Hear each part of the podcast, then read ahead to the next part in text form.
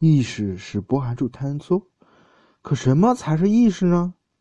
这是被哲学家讨论的最多的问题之一。但是在科学界的反应却相对冷淡。在心理学界，以沃森和斯金纳等人所代表的行为主义学派，通常乐意把精神世界分解为刺激的和反应来研究，而忽略无法用实验却证实的意识本身。的确，甚至给意识下一个准确的定义都是困难的。它产生于何处，具体活动于哪个部分，如何作用我们的身体？都还是未知之谜。可以肯定的是，意识不是一种具体的物质实在。没有人在进行脑科手术的时候，在颅内发现过任何有形的意识的存在。它是不是脑的一部分的作用的体现呢？看起来应该如此。但是，具体哪个部分负责意识，却是众说纷纭。有人说是大脑，因为大脑才有种。才有种种复杂交流性的功能，而掌握人体控控制小脑看起来更像一台自动仪器。我们在学习游泳或者骑自行车时，一开始总要战战兢兢，注意身体每个姿势的控制，每个动作都要想想好。但一旦熟练起来，小脑就接管了身体的运行，把它变成了一种本能般的行为。比如，骑惯自行车的人，并不需要时时意识到他的每个动作。事实上，我们的意识的反应相当迟缓的。当一位钢琴家进行熟练的演奏时，他往往是不加思索、一气呵成的。从某种角度来说，这已经不能称作为完全有意识的行为。就像我们平常说的“熟觉而流”，想都不想。而且值得注意的是，这种后天学习的身体技能往往可以保持很长时间而不被遗忘。也有人会说，大脑并没有意识，而只是一个操纵的机器而已。在一个实验中，我们刺激大脑的某个区域，使实验者的左手运动，但实验者本身并不想实际运动。那么，当我们有意识的想让我们的右手运动时，毕竟在某处有意识产生了这种欲望，然后通过电信号传递给大脑，最后才导致运动本身。实验者认为，中脑和丘脑是这种意识。自由意识的所在，但也有人认为是网状体或者是海马体。很多人还认为大脑左半球才可以称得上有意识，而右半球则是自动机。这些具体的争论且放在一边不管，我们站在高一点来看这个问题：意识在本质上是什么东西呢？它是不是某种神秘的非物质世界的幽灵？完全脱离我们的身体、大脑而存在。只有当它附体在我们身上的时候，我们才会获得这种意识呢？显然，绝大多数科学家是不会同意这种说法的。一种心照不宣的观点是，意识是一种结构模式，它完全基于物质基础——我们的大脑而存在，但却需要更高一个层次的规律去阐释它。这就是所谓的整体论的解释。什么是意识？这好比在问什么是信息。一个信息是一个消息，是一种信息，但是它的载体本身并非信息，它所蕴含的内容才是。我告诉你，湖人队今天输球了，这八个字本身并不是信息，它的内容“湖人队输球了”才是真正的信息。同样的信息，完全可以用另外一个载体来表达。比如写一行字告诉你，或者发一个 email 告诉你，或者做一个手势。所以，研究载体本身并不能得出对相关信息的有益结论。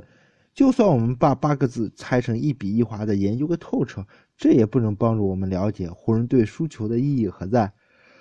信息并不存在于每个字中，而存在于八个字组合方式中。对于它的描述，要用到比单个字更高层次的语言和规律。什么是贝多芬的第九交响曲？它无非是一串音符的组合，但音符本身并不是交响曲。如果我们想描述这首伟大作品，我们要涉及的是音符的组合模式。什么是海明威的《老人与海》？它无非是一串字母的组合，但字母本身也不是小说，它们的组合模式才是。《老人与海》的伟大之处不在于它使用多少字母，在于它如何组合了这些字母。回到我们的问题上来，什么是意识？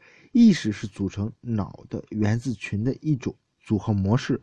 我们的脑的物质基础和一块石头没什么区别，是由同样的碳原子、氢原子、氧原子组成的。从量子力学角度来看，构成我们的脑的电子和构成一块石头的电子完全相同。就算它们相互调换，也绝不会造成我们的脑袋变成一块石头的器官。我们的意识完全建在我们脑袋的结构之上。只要一堆原子按照特定的方式排列起来，它就可以构成我们的意识。就像只要一堆字母按照特定的方式排列起来，就可以构成《老人与海》一样。这里并不需要某个非物质的灵魂来附体，就如你不会相信，只有当海明威之魂附在一堆字母上，才会使它变成《老人与海》一样。有一个流传很广的故事是说，一个猴子不停地随机打字。总有一天碰巧打出莎士比亚的全集。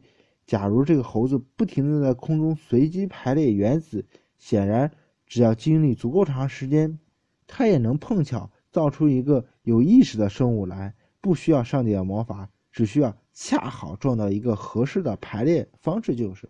好，到此为止。大夫人大部分人还是对这种相当唯物的说法感到满意的。但只要再往下合理的推论几步，许多人可能就会觉得背上出冷汗了。如果意识完全取决于原子的组合模式的话，第一个推论就是它可以被复制。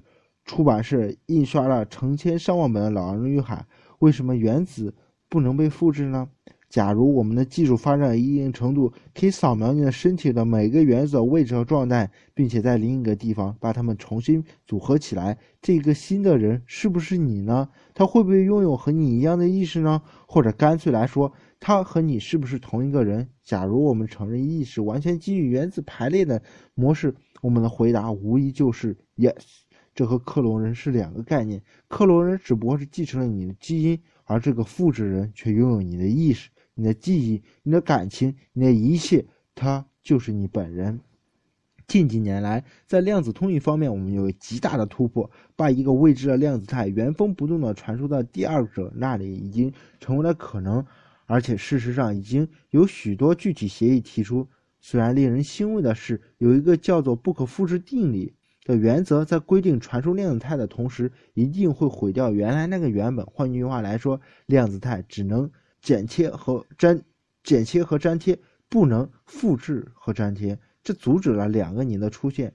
但问题是，如果把你毁掉，然后在另一个地方重建起来，你是否认为这还是原来的你呢？另一个推论就是，因为载体本身并不重要，载体所蕴含的组合信息才是关键，所以意识本身并非要特定的物质基础才能呈现。假如用圆圈代替 A。方块代替 B，三角代替 C，我们完全可以用另外一套符号系统来复制一本密码本《老人与海》。虽然不再使用英文字母，但从信息学的角度来看，其中的信息并没造成任何损失。这两本书是完全等价的，可以随时完整的编译回来。同样一套电影，我们可以用胶片记录，也可以用录像带、VCD、LD 或者 DVD。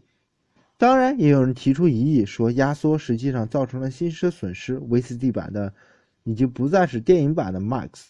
其实这无所谓啊。我们换个比喻来说，一张彩色照片可以用 RGB 来表达颜色，也可以用另一个表达系统，比如 CMY、HSI、YUV 或者 YIQ 来表示。再比如，任何信息序列都可以用一些可逆的压缩手法，例如。HUFFMAN 编码来压缩字母，也可以用摩尔斯电码来代替歌曲，也可以用简谱或者无线谱来记录。虽然它们看上去很不同，但其中包含的信息却是相同的。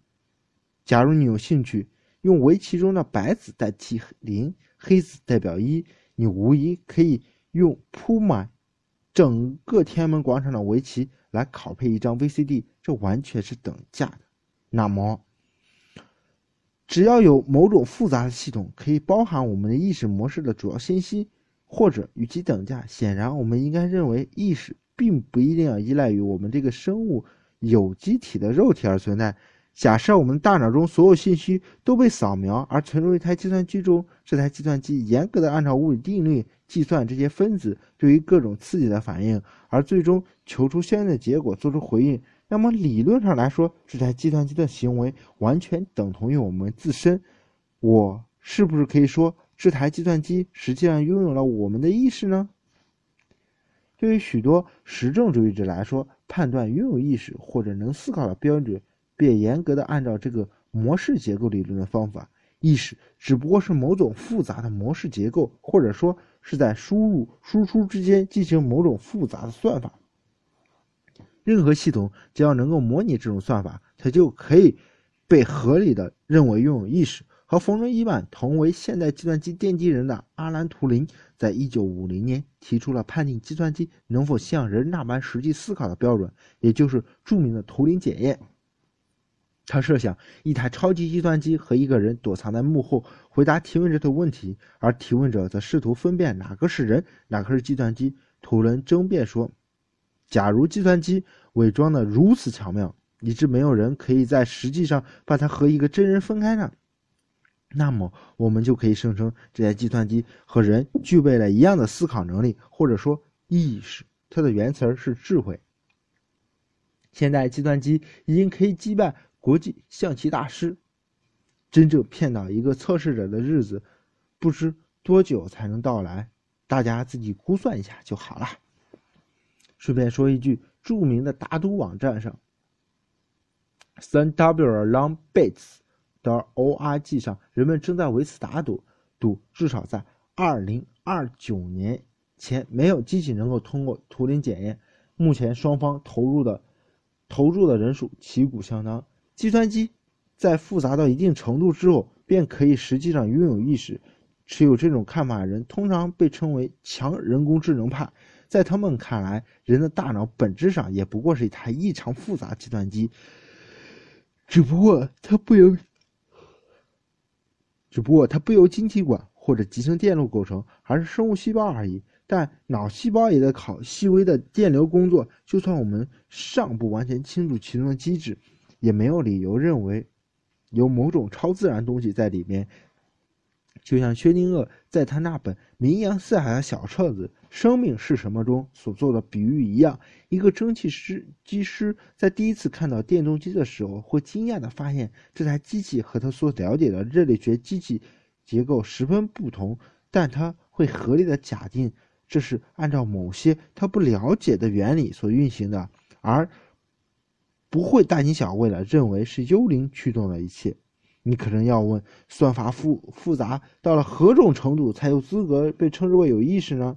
这的确对我们理解波函数坍塌有实际好处，但这很有可能又是一个难题。像那个著名的悖论：一粒沙落地不算一个沙堆，两粒沙落地不算一个沙堆，但十万粒沙落地肯定是个沙堆。那么具体到哪一粒沙落地才形成一个沙堆呢？对于这种模糊性的问题，科学家通常不屑解答。正如争辩猫或者大肠杆菌有没有意识一样，我们对波函数还是一头雾水。当然，也有一些更为极端的看法，认为任何执行了某种算法的系统都可以看成具有某种程度的意识。比如说指南针，人们会论证说，他喜欢指着南方，当把它拨乱之后，他出于厌恶而竭力避免这种状态，而回到他喜欢的状态里去。以这种带着相当泛神论色彩观点来看，万事万物都有着意识，只不过程度不同罢了。意识简单来说就是一个系统算法，他喜欢那些大概率的输出，讨厌那些小概率的输出。一个有着趋光性的变形虫也有意识，只不过它的意识的复杂程度比我们人类要低好多好多倍呢。